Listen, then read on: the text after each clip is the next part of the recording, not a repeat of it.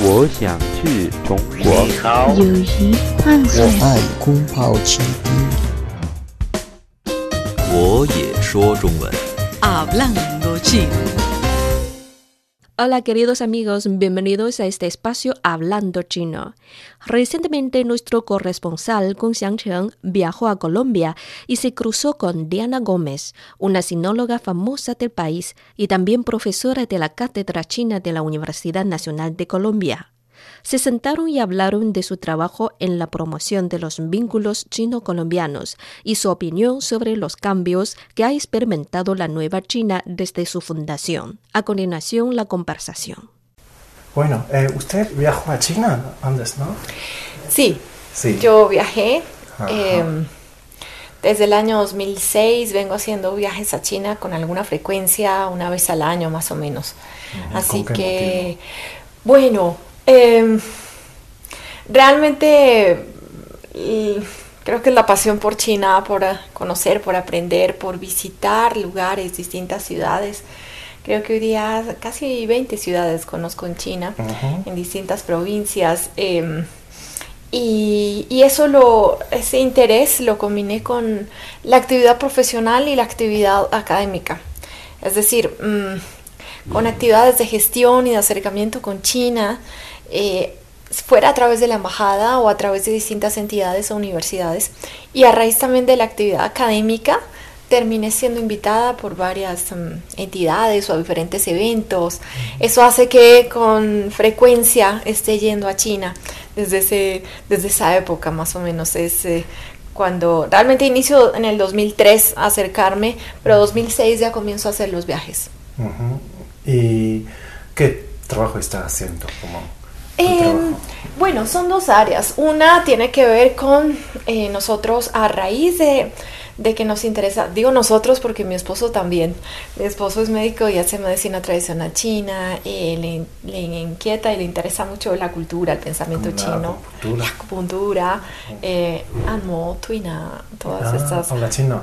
eh, Usted. un poquito, debería hablar mucho mejor, pero siempre estoy retomándolo y necesito, eh, por supuesto, eh, mejorarlo. Y él también entonces, por su interés, decidimos crear un centro, se llamaba Centro China. Y allí teníamos eh, clases, comenzamos con clases de idioma chino antes de que llegaran los institutos Confucio a Colombia. Y eh, había clases para adultos, para niños. Eh, mi esposo tenía, empezó a hacer cursos para médicos o personas del área de la salud en medicina tradicional china. Y yo comencé a organizar viajes para colombianos, eh, viajes en, eh, de nivel turístico, pero combinado con actividades culturales y académicas. Eso permitió conectarme con universidades y darme a conocer China, por supuesto, y viajar a diferentes regiones, diferentes ciudades. Eh, a raíz de ese trabajo, em, terminamos eh, con una, nos propusieron eh, en China crear una asociación, la asociación que hoy tenemos para las relaciones Colombia-China, la asociación para el fomento de las relaciones Colombia-China, que em, es una asociación de amistad que trabajamos eh, en asocio con la Asociación de Amistad del Pueblo Chino con el extranjero. De manera que eso nos permitió todavía, ves, todavía más hacer un acercamiento a China y, por ejemplo, recibir delegaciones que vienen eh, de diferentes provincias, eh, ser puente, ayudar en ese acercamiento em, o también... em, mm, por ejemplo, actividades que hemos hecho de eventos, eventos académicos o culturales relacionados como con charlas o con conciertos de música que tienen que ver siempre con China, por supuesto.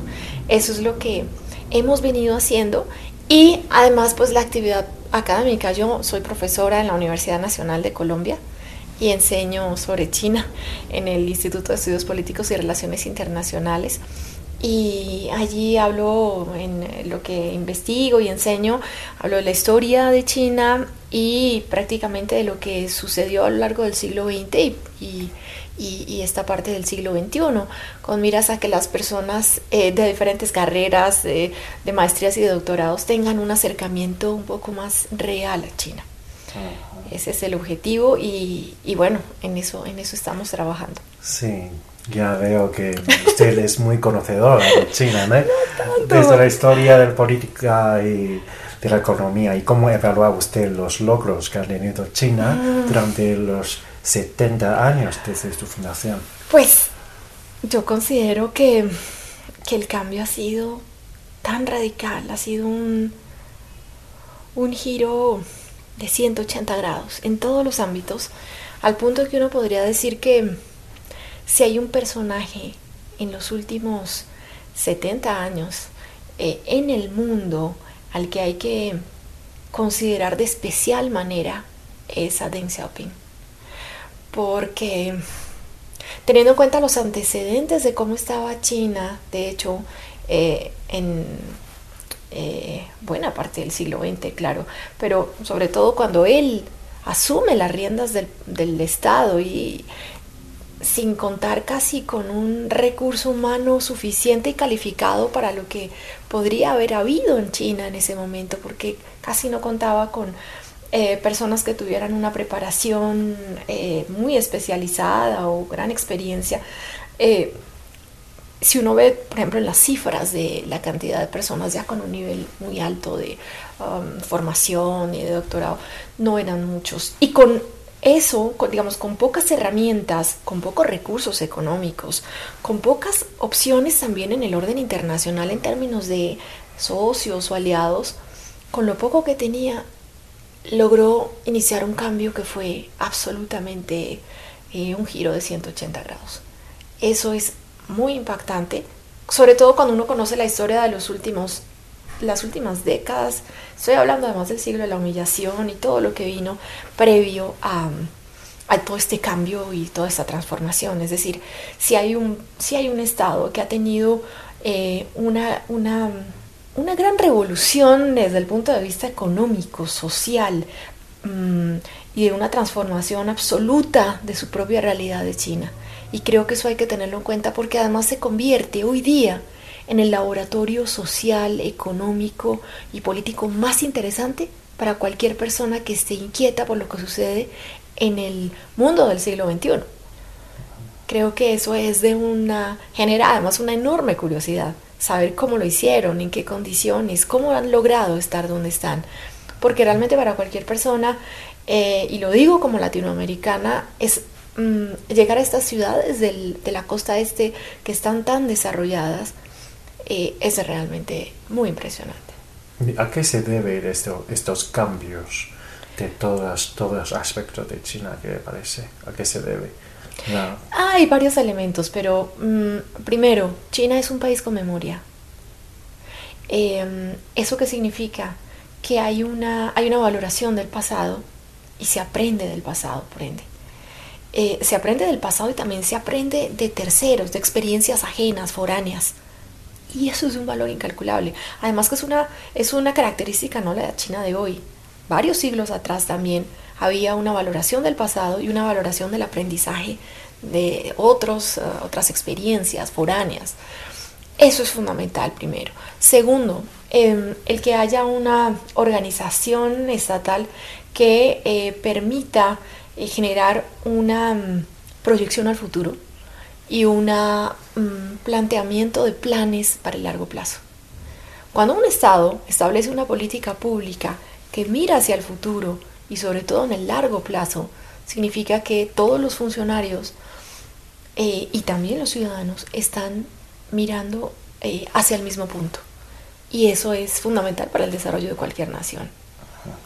¿Y usted tiene como una historia, unas anécdotas interesantes trabajando con China y con los amigos de China o algo tan muy especial que le cambió la impresión de China, algo así, me explico.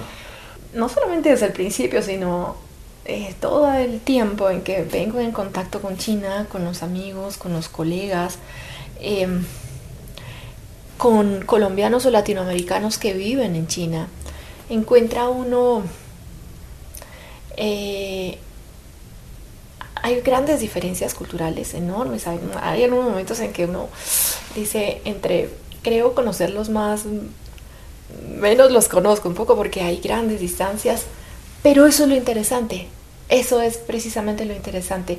Eh, y en el fondo hay, hay, muchos elementos en común, más de los que uno cree.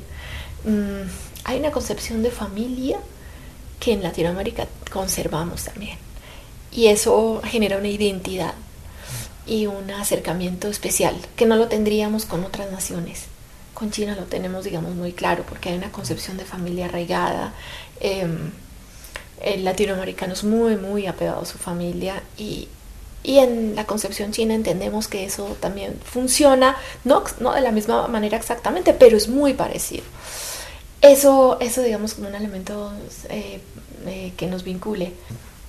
Ya, ya, usted ya hizo muchos viajes a China, ¿no? Sí. ¿Y el primer viaje que hizo a China fue en cuándo? ¿En qué año? 2006. 2006. Sí. ¿Y el, el último? Ahora llegué en agosto. Ok. Ya como 12 años desde su primera visita a China. Y también creo que 13, sí. sí, hay muchos cambios, ¿no? Ha visitado, Tremendo. ha presen- presenciado personalmente, ¿no? Son sobrecogedores, es decir, inclusive cada año el cambio es evidente, es enorme.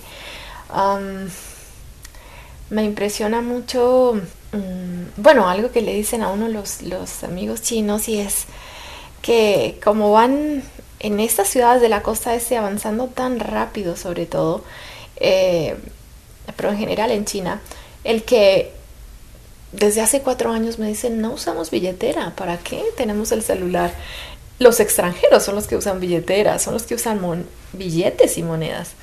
Eh, eso impresiona y porque también te das cuenta de cómo el ritmo de la vida se hace tan fácil y tan rápido, teniendo este tipo de facilidades tecnológicas que hacen que puedas hacer cualquier pago, eh, todo por, por internet, por WeChat, eh, de manera que el celular es lo único que necesitas para salir a la calle, para eso impresiona sobre todo porque eh, genera un ritmo muy, muy, muy rápido en la vida.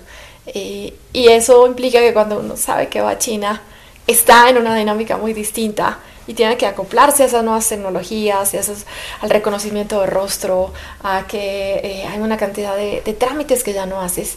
Y estamos en países como los de América Latina, donde todavía hay eh, una cantidad de, de procesos y de burocracia. Eso impacta. Eso impacta. Hay otro elemento también que creo que nos impacta a cualquier latinoamericano y es la seguridad. Eh, creo que eso no tiene precio. Es decir, esa tranquilidad que se siente en eh, ciudades chinas donde perfectamente uno puede caminar en la noche y donde no tiene eh, los riesgos que, que tienen nuestras ciudades latinoamericanas de esos altos niveles de criminalidad y de violencia, es algo que uno valora mucho ¿no? en, un, en un país eh, extranjero. Em, mm, creo que esos dos elementos serían como los que más, más me Bien, impactan. bien. Y obviamente, obviamente, hay algo que, que- que yo valoro y trato de que también cualquier persona que vaya a China vivencie y es la, la claridad de que hay tres, tres dimensiones muy distintas de China que hay que conocer.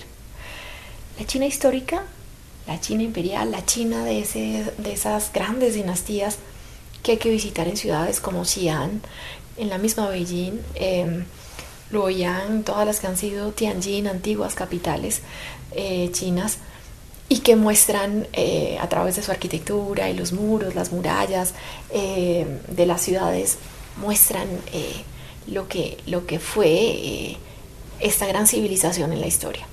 Esa es una China, pero también hay que visitar la China de las ciudades más modernas, la China de Shanghai, la China de Shenzhen, por ejemplo, Guangzhou, eh, etcétera, que son eh, avasalladoras por la sensación de que uno siente de que está como eh, en una etapa más avanzada del siglo XXI, como si estuviera en el 2040, una cuestión por el estilo, teniendo en cuenta que nuestros ritmos de modernización son más lentos.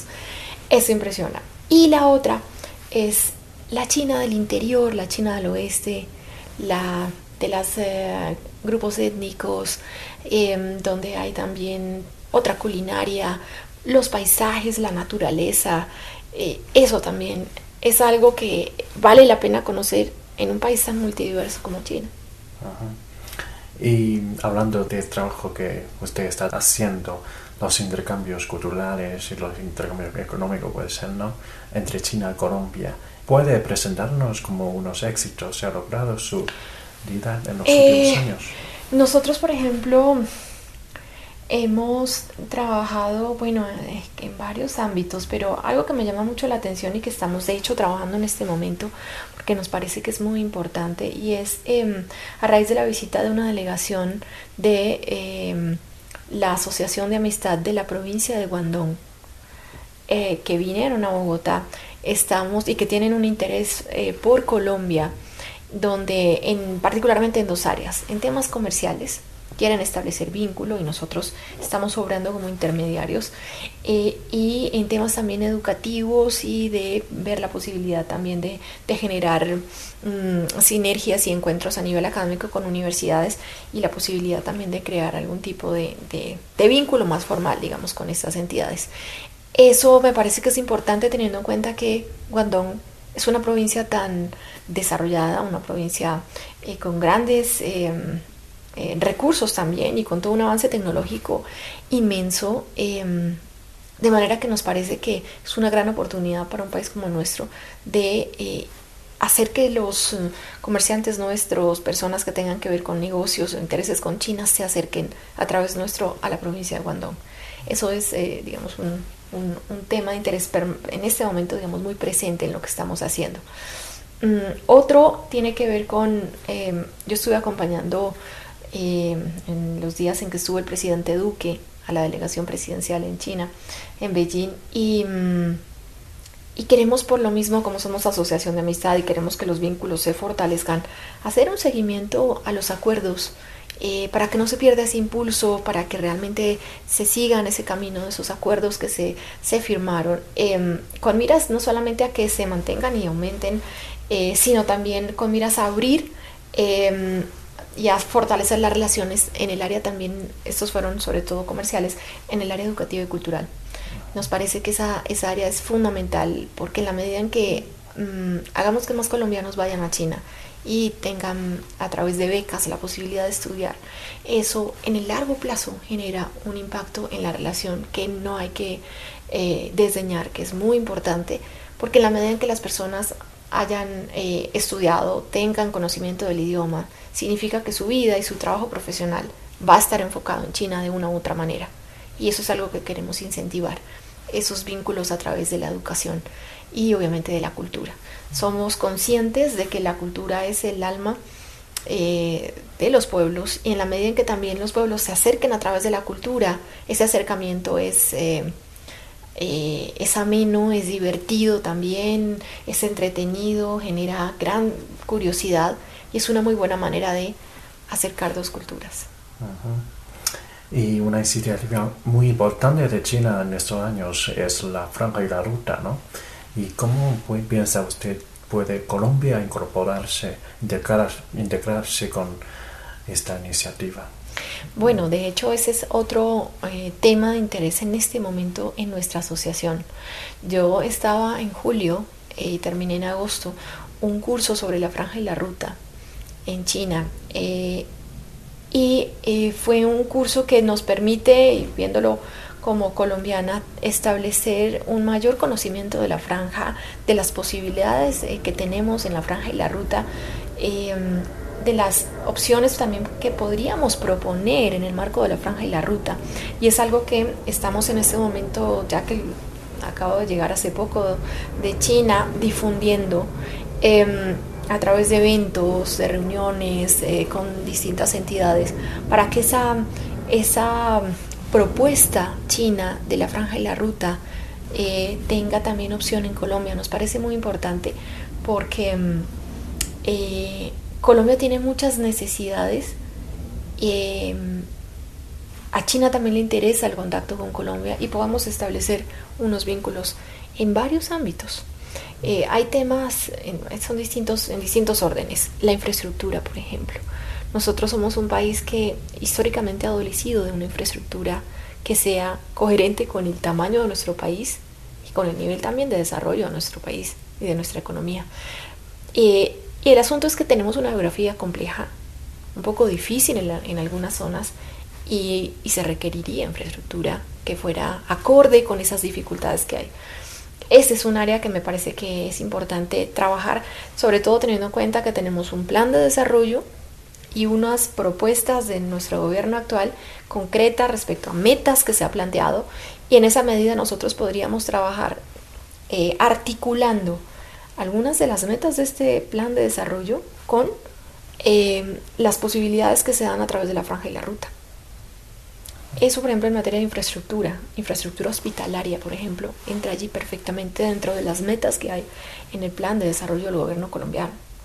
La necesidad de hospitales y hospitales además en ciertas zonas. Em, la otra em, tiene que ver, por ejemplo, con otra, otro tema importante, es toda la posibilidad de tecnificar nuestra agricultura que podríamos lograr a través de China. Nosotros somos un país agrícola tenemos vocación agrícola, más de 10 millones de em, hectáreas que podemos destinar a la agricultura. Y eh, en muchas de las regiones de nuestro país hay grandes dificultades, inclusive en el orden técnico, para mejorar la capacidad de producción. Eso es algo que también podría pensarse. Y dentro de las metas del plan de desarrollo está, hay que tecnificar la agricultura en Colombia. Entonces, em, ese tipo de elementos que consideraríamos son necesidades en Colombia, eh, por parte de China se pueden generar aportes importantes, es algo que deberíamos trabajar de manera más articulada. ¿Y cómo evalúa usted el, papel que está jugando China en el escenario mundial?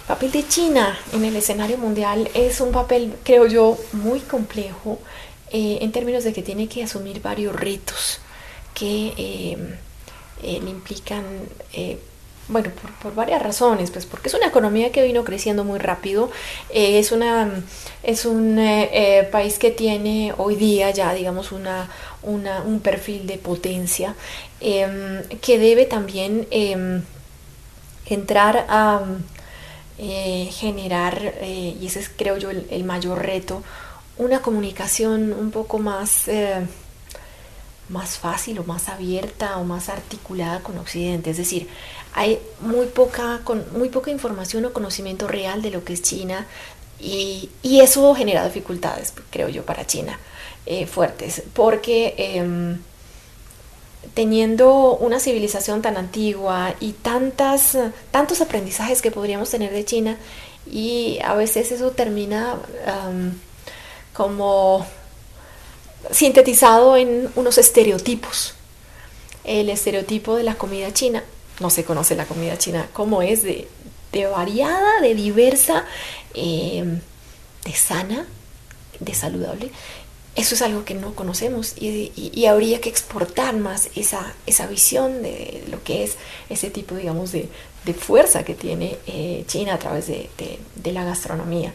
Em, a veces también el centrarnos en si no es la comida, es también las películas de artes marciales, ese tipo de cosas que eh, han dejado como encajonada un poco esa, esa imagen de China. Eh, el cine chino es una diversidad hoy día, las producciones que hay, eh, la variedad, eso no se conoce en su dimensión.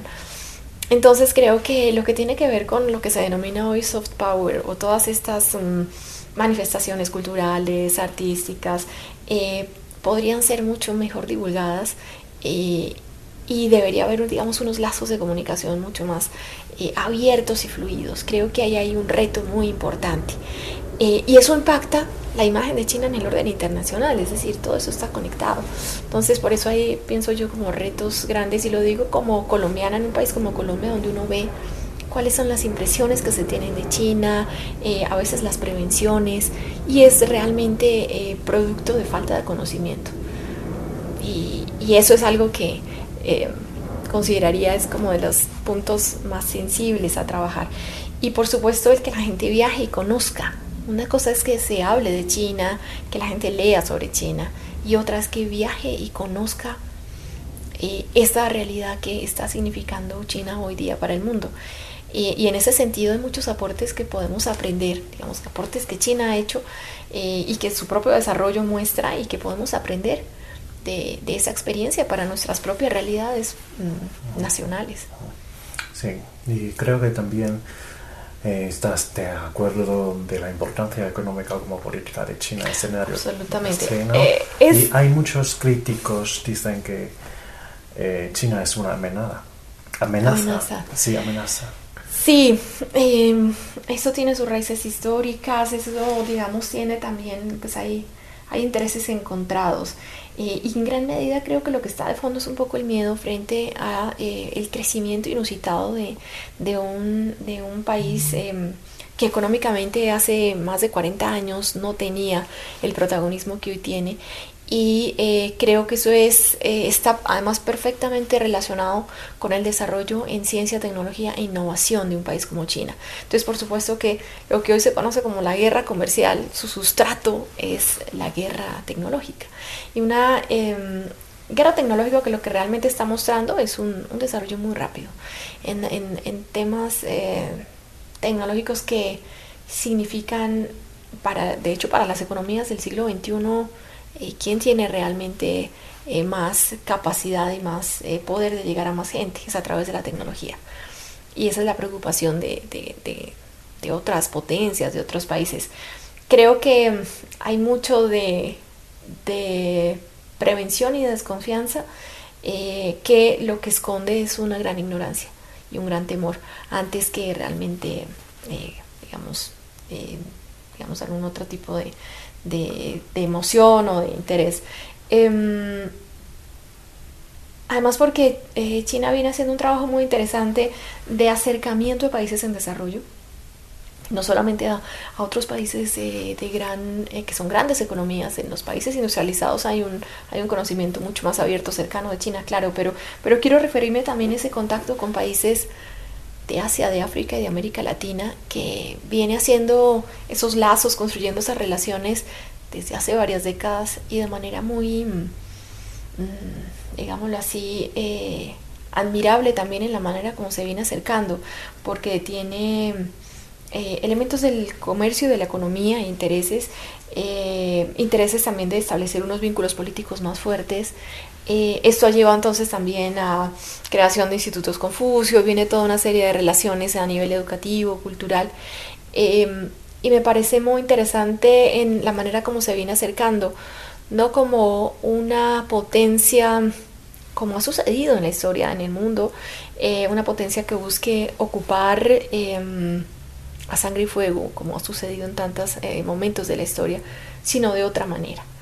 Eh, y eso es algo que genera estupor eh, en, algunas dirigencias o en académicos también en, ciertos países, pero es muy interesante también como otra forma de llegar a otras latitudes, de acercarse, que sea el comercio, que sea la, cultura y no simplemente la imposición de una cultura sobre otra. Bueno, ¿y tienen algo más que querías compartir con nosotros? que China, en, en ese contexto que te digo de la cultura, el que podamos tener más eh, eh, películas chinas, que haya más premios Nobel, que haya, digamos, un poco más esa, esa otra China de, del soft power eh, que se difunde a través de esas uh, otras áreas es fundamental.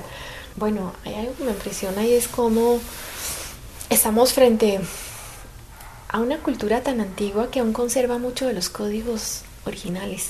Eso se manifiesta en la lengua, en el idioma eh, y en ciertas actitudes. Hay ciertos valores que China, a pesar de todo este desarrollo que es tan rápido, que todavía conserva, que nosotros en Occidente todavía no valoramos en su dimensión. Y te doy un ejemplo. Esa conciencia de, de, grupo y de colectivo. Los países en Occidente tendemos a, ser... Eh, a considerar nuestras sociedades eh, tienen como base, eh, de hecho, de la organización del, del Estado-Nación y de las sociedades al ciudadano, pero el ciudadano como un sujeto individual. Y en estas sociedades como la China, y su, sucede en el este asiático de manera muy común, hay una conciencia de grupo que se pone por encima de la conciencia individual. Y eso cambia absolutamente todas las relaciones la manera como nos relacionamos con los amigos chinos, con los ciudadanos chinos, es otra. Digamos, es otra. Y creo que solamente si aprendiéramos eso, cambiarían mucho nuestras sociedades, en esa conciencia de grupo, en esa valoración del otro. No es simplemente la autonomía, la independencia, el criterio propio lo que importe, sino el bienestar general. Eso me parece de las lecciones que deja eh, la China actual y la China antigua a muchas otras culturas que hay que aprender, de los aprendizajes vitales, es ese. Valoraciones como este principio de mm, depender de la benevolencia de los otros, que eh, se ve en la tradición de Confucio, digamos, en el legado a través de Ren. El otro es parte, es una extensión de mí mismo. Eso te cambia absolutamente la relación. Pero además nuestras culturas indígenas, aborígenes, hispanoamericanas, tenían esa conciencia. De alguna manera la hemos olvidado, pero está ahí. Y China llega a recordarnos.